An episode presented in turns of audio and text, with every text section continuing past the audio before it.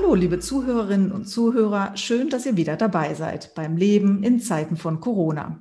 Ich bin Stefanie Ball und dies ist der Podcast des Mannheimer Morgen. Das Thema diesmal Kassenärzte in Zeiten von Corona. Die Kassenärztliche Bundesvereinigung und ihre Landesverbände verfügen über ein eigenes Forschungsinstitut, das ZI, Zentralinstitut für Kassenärztliche Versorgung, eine Stiftung, die sich mit Gesundheitsfragen befasst und diese erforscht. Auch in der Corona-Pandemie liefert das Institut viele Daten und Prognosen, über die der Vorstandsvorsitzende Dominik von Stillfried bestens Bescheid weiß. Hallo, Herr von Stillfried, schön, dass Sie Zeit haben für ein Gespräch. Ich grüße Sie, Frau Ball. Wann wird die dritte Welle, in der wir ja nun mittendrin stecken, ihren Peak erreicht haben? Ja, da gucken wir in die Glaskugel. Ähm, ganz sicher kann das niemand sagen. Es ist im Augenblick so, dass natürlich vor allen Dingen die Jüngeren betroffen sind. Das ist eigentlich eine gute Nachricht angesichts der Tatsache, dass wir überhaupt in einer dritten Welle sind. Äh, denn wenn es äh, die älteren Personen wären, müssten wir eine höhere Zahl schwerer Verläufe und äh, möglicherweise Todesfälle befürchten. Glücklicherweise sind in den meisten Bundesländern die Inzidenzzahlen für die über 60 und über 80-Jährigen sehr niedrig. Es gibt einige Ausnahmen, Sachsen, Sachsen-Anhalt und ähm, Thüringen. Sie sagten, genau, Jüngere sind mehr betroffen, auch Kinder sind mehr betroffen. Liegt es daran, dass die jetzt mehr getestet werden oder dass sie mehr betroffen sind, weil jetzt natürlich auch Kitas, Kindergärten, Schulen, Grundschulen wieder geöffnet haben? Woran liegt das, dass auch da die Inzidenzen relativ hoch sind? Schulen sind natürlich soziale Knotenpunkte und ähm, äh, an, dort werden, kommen, kommen viele Kontakte zustande. Äh, und äh, insofern ist es vielleicht nicht ganz überraschend, dass dort dann auch die äh, Infektionsraten jetzt etwas höher sind. Es gab lange eine Diskussion darüber, ob die Schulen tatsächlich ähm, sozusagen die relevanten Infektionstreiber sind. Ähm, mittlerweile, glaube ich, sind die Daten des RKI an der Stelle eindeutig. Jedenfalls, was die dritte Welle angeht, sehen wir sehr deutlich, dass die Jüngeren betroffen sind und ähm, äh, das betrifft aber nicht nur Schulkinder, das betrifft auch die erwerbstätige Bevölkerung. Und äh, die Hoffnung ist natürlich, dass ähm, die Impfkampagne jetzt äh, schnell genug greift, um insbesondere die Personen, die höheren Alters sind, ähm, also sozusagen die in den äh, drei Risikogruppen der Impfverordnung jetzt möglichst schnell geimpft werden können, wenigstens mit einer Erstimpfung, um sie sozusagen vor dem Anschwellen äh, der Infektionsraten zu schützen. An welche Altersgruppen denken Sie da ganz besonders, die jetzt geschützt werden sollten, möglichst schnell, möglichst mit einer ersten Impfung? Na, es sind ja immer noch nicht alle über 80-Jährigen geimpft. Äh, und äh, dann geht es natürlich um Personen mit mehreren chronischen Erkrankungen, insbesondere Herz-Kreislauf-Erkrankungen, äh, auch in jüngeren Altersgruppen. Und äh, ideal wäre es natürlich, wenn wir jetzt vordringlich und sehr, sehr schnell alle über 60-Jährigen impfen können, weil es doch einen ganz klaren Sprung gibt in der äh, äh, Case Fatality Rate, also in der Rate derjenigen, die äh, anteilig an den gemeldeten Fällen sterben, äh, in der Altersgruppe über 60. Also in der Altersgruppe über 60, da sind jetzt die hohen Mortalitätsraten, die schweren Verläufe und höheren Mortalitätsraten. Ja, es steigt mit dem Alter, also über 80 ist es nochmal deutlich höher, aber äh, äh über 60, 65 haben wir eine äh, Rate von etwa 10 Prozent der gemeldeten Fälle, die dann auch auf einer Intensivstation landen und etwa 5 Prozent, die sterben. Äh, bei über 80 äh, sind es etwa 20 Prozent, die, äh, die in eine in, ähm, Intensivstation äh, kommen werden und 20 äh, Prozent, die sterben. Das sind nicht unbedingt identische Personengruppen, aber äh, ähm, da sind die Anteile dann eben wesentlich höher. Als die ersten Öffnungsschritte dann im März eingeleitet worden sind, hatten die Intensivmediziner ja noch mal dringend davor gewarnt, gesagt, auch die Öffnung doch noch zu verschieben bis nach Ostern und gesagt, dass wir mit der Impfkurve vor die Infektionskurve eigentlich kommen sollten. Das ist aber doch gescheitert, oder? Ja, es scheint jetzt für die Jüngeren äh, sozusagen ähm, gescheitert, weil natürlich die große Zahl äh, der unter 60-Jährigen nicht so schnell geimpft werden kann. Glücklicherweise ist es doch da aber so, äh, dass wirklich nur ein sehr, sehr kleiner Prozentsatz, also um die 1 bis 1,3 Prozent äh, äh, als schwere Fälle auf Intensivstationen erwartet wird. Äh, für jeden, den das betrifft, ist das natürlich äh, eine schlimme Situation. Aber unter Gesichtspunkt des Pandemiemanagements meine ich, ähm, haben wir da noch eine Chance, die dritte Welle durch die Impfung auch äh, einzufangen. Äh, wir rechnen ja damit mit unserem Impfmodellierungstool, dass äh, bis Mitte, Ende Mai äh, tatsächlich dann etwa 50 Prozent der Bevölkerung mindestens eine Erstimpfung bekommen haben können. Und das würde tatsächlich die Dynamik dann brechen. Ähm Warum, bevor wir dann vielleicht zu den Hausärzten kommen, die ja demnächst dann ins, ins, Impfgeschehen eingreifen können, warum hinken wir denn beim Impfen hinterher, wenn man das jetzt global betrachtet, wenn man das viel zitierte Israel be betrachtet, Großbritannien, aber auch die, die USA. Warum verläuft das schleppend? Liegt es nur daran, dass zu wenig Impfstoff bestellt wurde oder hat es auch andere Gründe? Na, ein Teil der Antwort haben Sie ja im Prinzip mit der Auswahl des Benchmarks gegeben. Also alles Länder außerhalb der EU, die individuell äh, bestellt haben und dabei sehr aggressiv vorgegangen sind, äh, Israel und USA insbesondere. Äh, mit Großbritannien wird die Diskussion ja noch geführt, ob dort äh, sozusagen versteckte Ausführ Regelungen in den Verträgen mit AstraZeneca stecken. Auf jeden Fall äh, kann man sagen, dass Europa insgesamt weltweit etwas hinterherhängt und das ist ganz sicher mit der Impfstoffbestellung zu tun. In Deutschland selber, glaube ich, sehen wir, dass wir, möchte mal sagen, ein bisschen Zeit verschenkt haben dadurch, dass wir doch offenbar relativ bürokratisch insgesamt vorgegangen sind äh, und ähm, die, der Aufbau der Impfzentren beispielsweise dann doch nicht ganz so schnell erfolgen konnte. Wir haben immer noch einen gewissen äh, Lagerbestand von Impfstoffen, der nicht völlig verimpft werden konnte. Äh, und ähm, insofern unterscheiden wir uns auch von europäischen Nachbarn, die zum Teil etwas schneller waren. Ähm, wir können aber noch viel aufholen, wenn jetzt die niedergelassenen Ärzte flächig einbezogen werden. Ja, kommen wir zu den niedergelassenen Ärzten. Darauf ruhen ja die äh, Hoffnung in der Pandemiebekämpfung und auch jedes Einzelne, der auf seinen Impftermin hofft. Wie wird das jetzt vonstatten gehen? Ähm, ja, wie kann man sich das vorstellen? Ich rufe beim Arzt an, äh, der schreibt mich auf eine Liste. Ähm, ja, wie läuft das praktisch? Und was ist mit der Impfpriorisierung? Müssen die Ärzte das jetzt noch einhalten oder nicht? Entscheiden sie das je nach Patientenstamm? Nein, die Impfpriorisierung gilt erstmal weiter auf jeden Fall. Äh, und die Praxen äh, kennen ja auch ihre Patienten, können die zuordnen. Ähm, es ist im Grunde nicht anders als bei der Influenza-Impfung, wo ja auch bestimmte priorisierte Empfehlungen gelten und äh, die Praxen bieten das ja dann auch nicht an wie Sauerbier, sondern empfehlen es direkt den Patienten, die davon profitieren. Genauso wird das jetzt auch laufen. Ähm, und es wird natürlich davon abhängen, wie viele Dosen die Praxen tatsächlich dann zur Verfügung haben. Äh, es ist ja so, dass ähm, die äh, Bund-Länder-Abstimmung dahin geht, dass die Impfzentren bevorzugt beliefert werden mit 2,25 Millionen wöchentlich und alles, was darüber hinaus verfügbar ist, darf dann in Praxen verimpft werden.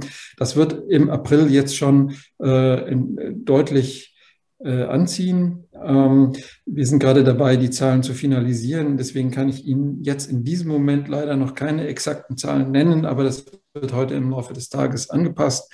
Und ähm, äh, wir gehen aber davon aus, dass eben äh, momentan noch nicht alle Praxen, die theoretisch impfen können, also alle 50.000 etwa, äh, die jetzt äh, in den Daten auch schon geimpft haben, äh, dass die dann alle 20 äh, Dosen am Tag bestellen können. So viel ist nicht verfügbar.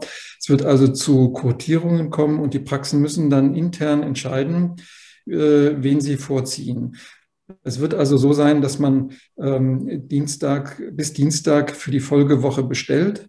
Äh, am Donnerstag erfahren die Praxen dann, wie viel Impfstoff sie tatsächlich bekommen, müssen dann äh, ihre Terminplanung vornehmen, also schon eine gewisse Herausforderung und können dann eben äh, möglichst nach Priorisierungsgrad äh, die Patienten vorziehen, die äh, idealiter dann auch schnellstmöglich geimpft werden sollten und äh, wo entweder schon Termine im Terminkalender stehen oder äh, sie benachrichtigen dann eben ihre bekannten Patienten. Und 20 Dosen pro Tag, das ist so das, was man sagt, was so ein Hausarzt äh, oder niedergelassener Arzt schaffen kann? Ja, vielleicht auch mehr. Es gibt ja unterschiedliche Größen von Praxen. Das war jetzt mal ein Durchschnittswert, mit dem wir gearbeitet haben, den wir als realistisch ansehen, der umsetzbar ist. Äh, aber je nach Praxis kann das natürlich stark variieren. Wenn Praxen sich also entscheiden, äh, zum Beispiel gemeinschaftlich äh, extra dann Impfsprechstunden anzusetzen, so dass ähm, man sich zusammensetzt, um in der Lage ist, möglichst viele Patienten A zu impfen und B nachzubeobachten. Da muss ja dann auch immer noch eine gewisse Zeit eine ärztliche Präsenz gewährleistet sein. Dann schafft man auch deutlich mehr am Tag. Und das ist aber dann eben eine Sache, die die Praxen individuell organisieren müssen. 20 Impfungen am Tag entsprechen jetzt mal grob etwa drei äh, Arbeitsstunden. Und ähm, da sind wir davon ausgegangen, dass die Praxen ja auch noch andere Patienten zu versorgen haben, sodass das so als Mittelwert realistisch erschien. Wir haben ja vier verschiedene Impfstoffe inzwischen, äh, die theoretisch zumindest zur Verfügung stehen. Der am einfachsten zu verimpfende, heißt es ja zumindest, ist der AstraZeneca, weil der einfach gekühlt werden kann, äh, einfach gelagert werden kann. Also er darf auch ein bisschen geschuckelt werden, was ja bei den mRNA-Impfstoffen ähm, etwas heikler ist. Äh, und es soll aber ein Rundschreiben gegeben haben, dass ausgerechnet AstraZeneca erst einmal nicht durch niedergelassene Ärzte verimpft werden soll. Ist das so richtig? Ja, nicht ganz. AstraZeneca wird auf jeden Fall auch in Praxen verimpft werden. Es werden äh, jetzt prioritär die Impfstoffe von BioNTech Pfizer, also dieser eine Impfstoff und äh, der von AstraZeneca sein. Beide äh, werden bevorzugt in den Praxen verimpft werden. Allerdings ist es so, dass hinsichtlich der genauen Lieferzeitpunkte für AstraZeneca immer noch etwas Unklarheit bestand, weshalb gesagt wurde, es werden jetzt in den ersten Wochen prioritär ähm, äh, Lieferungen von ähm, äh, BioNTech, Pfizer stattfinden. Aber das war sozusagen kein Grundsatzurteil, sondern ein rein pragmatischer Hinweis. Okay. Sie haben ja schon gesagt, äh, der, der Blick Mai, 50 Prozent der über 60-Jährigen sollen dann ihren ersten Shot bekommen haben. War das richtig? Und wie geht Ihr Modell dann weiter? Also wann werden alle, die möchten, auch eine erste oder auch zweite Impfdosis bekommen haben? In welchem Monat würden wir uns dann befinden im Idealfall? Gut, das hängt natürlich immer, wie gesagt, auch dann wieder von den äh, vom Einhalten der Lieferzusagen ab. Wir kennen im Augenblick die Lieferzusagen die das BMG uns zur Verfügung gestellt hat. Ähm, und danach gehen wir davon aus, dass äh, die niedergelassenen Ärzte und die Impfzentren gemeinsam äh, es schaffen werden, äh, bis Mitte August die gesamte Bevölkerung tatsächlich vollständig geimpft zu haben, wenn die Impfzusagen jetzt, also die Lieferzusagen so eingehalten werden und wenn die Organisation so läuft, wie wir das jetzt erwarten. Und ähm, ich hatte vorher gesagt, dass tatsächlich 50 Prozent der Bevölkerung insgesamt dann schon die Erstimpfung haben könnte im Mai. Mhm. Ähm, das hängt eben, wie gesagt, jetzt sehr, sehr stark davon ab, wie die Organisation läuft. Glücklicherweise stellen die Länder ja jetzt alle um auf einen verlängerten Impfabstand zwischen Erst- und Zweitdosis und äh, legen nichts mehr für Zweitimpfungen zurück, sodass äh, eben ein größerer Teil des verfügbaren Impfstoffs für die Erstimpfung verwendet werden kann. Das ZI, also das Forschungsinstitut, äh, erhebt ja viele Daten, gerade auch jetzt in der Corona-Pandemie. Deshalb können Sie auch solche Modellierungen machen. Sie befassen sich aber auch mit dem tagtäglichen äh, Zahlengeschäft, stellen das ja auch zur Verfügung, ähm, gut nachlesbar auf Ihrer äh, Website. Und ein Wert, um den sich ja das ganze Geschehen dreht seit einem Jahr, ist ja eben der Inzidenzwert, die Sieben-Tage-Inzidenz, wie viele Neuinfektionen pro 100.000 Einwohner innerhalb von einer Woche aufgetreten sind. Immer wieder gibt es daran Kritik. Immer wieder gibt es ähm, neue Zahlen. Mal ist es die 50, dann die 30, dann die 100, an der sich eben dann auch Öffnungsschritte festmachen. Das wird ja kritisch gesehen. Und ähm, wie bewerten Sie den Inzidenzwert? Auf was muss man sich da einstellen? Ähm, was werden normale Werte sein? Ist es überhaupt sinnvoll? Wie gehen wir in Zukunft damit um? Also inzwischen sind wir ja weit entfernt von den 50 oder 30, von denen es ja mal hieß, die erreicht werden sollten. Ja, ich glaube, der Inzidenzwert wird immer unwichtiger werden, weil natürlich es durchaus möglich ist, dass man infiziert ist, auch wenn man geimpft ist. Äh, aber der Verlauf dann so harmlos ist, dass man eben äh, von dieser Infektion her keine wirkliche äh, pandemische Relevanz mehr ableiten kann. Äh, insbesondere dann, wenn eben sehr viele geimpft sind. Äh, und äh, deswegen wird es, glaube ich, bald notwendig sein, von dieser Sieben-Tages-Inzidenz äh, wegzukommen, äh, weil es natürlich durchaus noch möglich ist, dass äh, auch Geimpfte, wenn sie sich dann testen, diese Sieben-Tages-Inzidenz wieder nach oben bringen, ähm, weil es durchaus möglich ist, dass sie auch positive Testergebnisse haben. Ähm, Im Grunde genommen müssen wir sehr auf die Immunisierung gucken, also wie viele Personen in der Bevölkerung haben wir, die entweder geimpft oder ausgeheilt sind und damit eben äh, als ähm, äh, weitgehend immun angesehen werden können. Äh, ein bisschen hängt das natürlich jetzt auch noch von der Situation der Mutanten ab. Aber äh, wenn wir von der jetzigen Situation ausgehen, dann ähm, ist die Inzidenzrate im Grunde genommen nur dafür relevant, äh, äh, welche ähm, Schlussfolgerungen man daraus für die Belastung der äh, Krankenhäuser, insbesondere eben der Intensivstationen, ableiten kann. Und da haben wir doch den Eindruck, dass jetzt ähm, die auch höheren Inzidenzzahlen mit deutlich weniger stationären Aufenthalten einhergehen.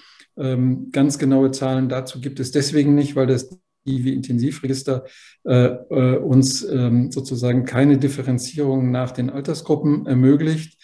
Äh, so dass es keine laufende Berichterstattung darüber gibt. Daten ähm, aus äh, dem Krankenkassenbereich legen aber nahe, dass es jetzt da auch eine ähm, Verjüngung und gleichzeitig eine Abnahme der Patienten auf den Intensivstationen gibt. Insofern ist es dann verständlich, wenn jetzt beispielsweise hat ja ähm, Baden-Württembergs Ministerpräsident Kretschmann angekündigt, nach Ostern die Schulen für alle wieder zu öffnen, äh, Schnelltests zweimal in der Woche. Auch ähm, Berlins regierender Bürgermeister hat gesagt, er wolle die Öffnungsschritte nicht weiter zurücknehmen. Auch das Saarland will nach Ostern äh, Öffnungsschritte gehen. Ist das realistisch? Ist das sinnvoll? Ja, man wird es wahrscheinlich immer noch ein bisschen abwägen müssen mit den, äh, mit den zu beobachtenden Entwicklungen. Also in den Regionen, wo beispielsweise dann die Inzidenzwerte bei den älteren Personen nach oben springen und wir noch keine äh, relevanten Durchimpfungszahlen haben, denke ich, sollte man noch sehr, sehr vorsichtig sein. Andererseits ist es natürlich auch so, dass die äh, sozialen Kosten der Lockdown in Interventionen auch sehr, sehr hoch sind. Und da muss man abwägen, insbesondere im Bildungsbereich. Ähm, die Problematik ist ja, dass eben der Lockdown sozusagen per se keine, äh, keinen Schutzmechanismus bietet, sondern immer nur solange er tatsächlich angeschaltet ist, hilft. Und äh, deswegen haben wir dann immer wieder diese Jojo-Effekte. Das heißt, nach dem Lockdown gehen die Zahlen wieder hoch, dauerhaft hilft dann nur die Immunisierung. Und was ist mit Schnelltests? Ist das zur Überbrückung? Eine ganz wichtige, ein ganz wichtiges Element äh, des Pandemie-Managements, Schnell- und Selbsttests, äh, sind natürlich jetzt in dieser Phase, wo man dann möglichst viel öffnen will, ähm, äh, ein, ein, ein, eigentlich ein Muss. Ähm, natürlich gilt auch weiterhin die Einhaltung äh, der, der Maskenpflicht, ganz wichtiger Aspekt, äh, der leider jetzt immer mehr in den Hintergrund gerät. Viele Leute nehmen das nicht ernst. Äh, wenn sie auf der Straße gehen, sehen sie, wie viele, oder beim Einkaufen sehen sie, wie viele Leute sozusagen ihre Nase über die Maske hängen lassen. Das muss man kritisieren ähm, und ähm, muss eigentlich darauf achten, dass bis zu einer relevanten Durchimpfungszahl äh, die Maskenpflicht sehr ernst genommen wird und zusätzlich, wie gesagt, eine möglichst breite zur Verfügungstellung von Schnell- und Selbsttests. Und könnte man dann, wenn man sagt, man hat in den Schulen, so wie Österreich das ja auch schon länger macht, zwei Schnelltests pro Woche zur Verfügung, dann könnte man die relativ schnell, äh, äh die relativ sicher öffnen, Schulen. das würde auf jeden Fall helfen, weil man dann äh, natürlich genauer steuern kann. Wenn also in einer Klasse oder einer Schule ein Ausbruch stattfindet, dann reicht es ja auch, dort äh, mit Kontaktbeschränkungen zu agieren. Deswegen müssen nicht alle anderen Klassen oder Schüler in anderen Schulen beispielsweise auch auf äh, Lernmöglichkeiten verzichten. Und der Sinn äh, der Teststrategie, also dieser Selbstteststrategie, ist ja, dass man dann gezielt intervenieren kann. Nun gab es ja ums Osterfest einen, äh, ein kleines Hickhack mit den Ruhetagen, Nicht-Ruhetagen. Die Kanzlerin hat sich entschuldigt, was ihr viele auch hoch anerkannt haben. Was ist trotzdem an Eindruck für Sie zurückgeblieben? Oder sagen Sie, gut, die Politik macht so eine Pandemie natürlich auch das erste Mal durch? Oder führt es dann auch dazu, dass die Menschen die Nase über der Maske hängen haben, weil das Verständnis langsam fehlt? Es ist natürlich wesentlich einfacher äh, für die Bevölkerung, wenn es klare Vorgaben gibt, äh, wenn es äh, Perspektiven gibt, die auch eingehalten werden. Wenn man also sagen kann, so für die nächsten drei, vier Wochen gilt eine ganz bestimmte Regel oder eine Perspektive, nämlich jetzt kommen die Schnell- und Selbsttests, jetzt wird getestet, es wird gezielt interveniert ähm, und man sozusagen mit möglichst ruhiger Hand an die ähm, Dinge rangeht.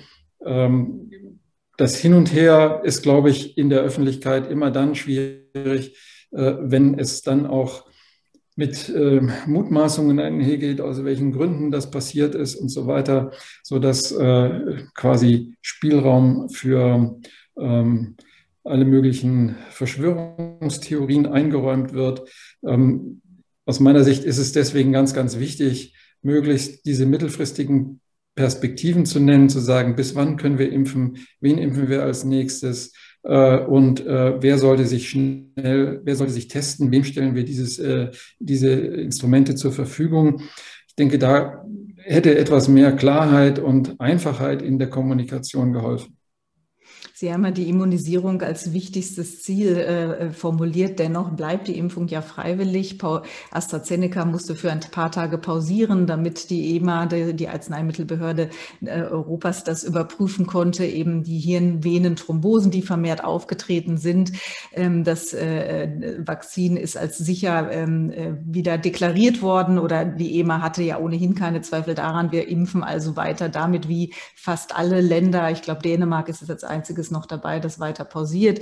Dennoch, der Image-Schaden war schon vorher da, ist jetzt weiter da. Ähm, wie, ja, was fürchten Sie langfristig, was ähm, äh, die, das Zutrauen in das Thema Impfung angeht?